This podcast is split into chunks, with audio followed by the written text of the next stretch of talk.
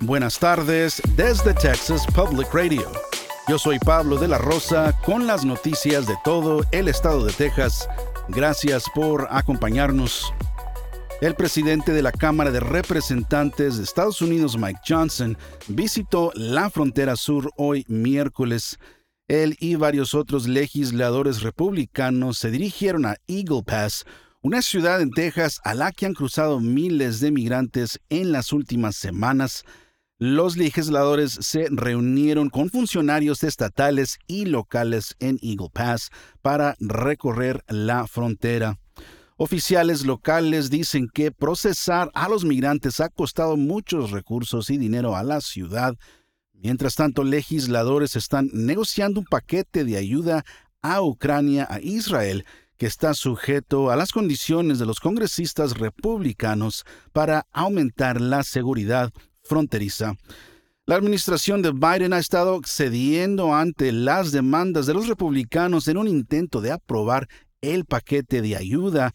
Una de esas demandas incluye aumentar los requisitos para los solicitantes de asilo. Johnson envió una carta al presidente Joe Biden el mes pasado pidiéndole restaurar la política de la era de Trump llamada permanecer en México. Esta política obliga a las personas que buscaban asilo en Estados Unidos a esperar sus procesos legales en México durante meses e incluso años. Según datos internos obtenidos por CBS News, más de 300.000 migrantes cruzaron a Estados Unidos el mes pasado.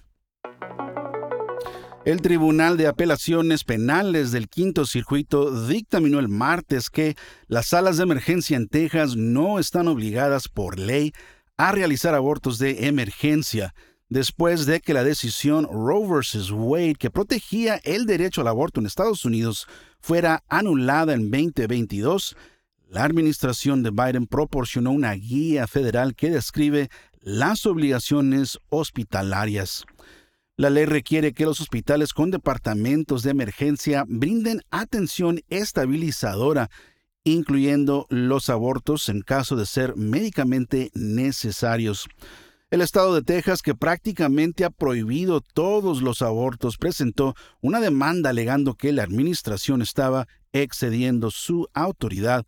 El tribunal se puso del lado del Estado y dijo que la ley médica no aborda procedimientos médicos específicos. También dijo que la ley no otorga a una persona embarazada el derecho a abortar a su hijo. El alcalde de la ciudad de Nueva York, Eric Adams, dice que muchas personas migrantes han estado llegando durante el fin de semana después de ser transportadas en autobús desde Texas a Nueva Jersey. El alcalde emitió órdenes ejecutivas que limitan cuándo y dónde se pueden dejar a los migrantes dentro de la ciudad. Un portavoz del gobernador de Nueva Jersey dice que ahora el estado se está utilizando como un punto de tránsito para evadir las restricciones. Diez autobuses con personas migrantes llegaron durante el fin de semana a Nueva Jersey, la mayoría de los cuales continuaron su viaje hacia Nueva York. Ahora es ilegal que los vendedores minoristas anuncien o vendan productos de cigarrillos electrónicos en ciertos empaques diseñados para atraer a menores. La ley de la Cámara 4758 se aprobó en la última sesión legislativa y entró en vigencia el lunes. El no cumplir la ley puede resultar en una condena por delito menor de clase B, con una pena de hasta 180 días de cárcel, una multa de hasta $2,000 mil dólares o ambas. Los vendedores de cigarrillos electrónicos también podrían enfrentar sanciones civiles de hasta 3 mil dólares y la suspensión o revocación de su permiso de venta por violaciones repetidas.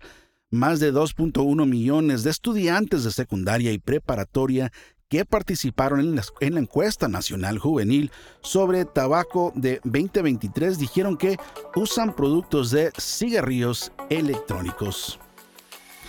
Esto ha sido TPR Noticias al Día. Nos vemos mañana jueves con más reportajes de todo el estado. Siga nuestro canal en YouTube o Facebook para no perderse ninguna historia. Desde el Valle del Río Grande para Texas Public Radio. Yo soy Pablo de la Rosa.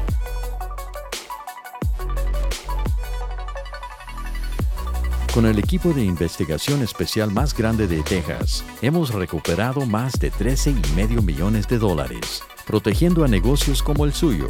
Somos un socio luchando contra el fraude en la compensación para trabajadores. Su negocio es más seguro, más fuerte, mejor con Texas Mutual.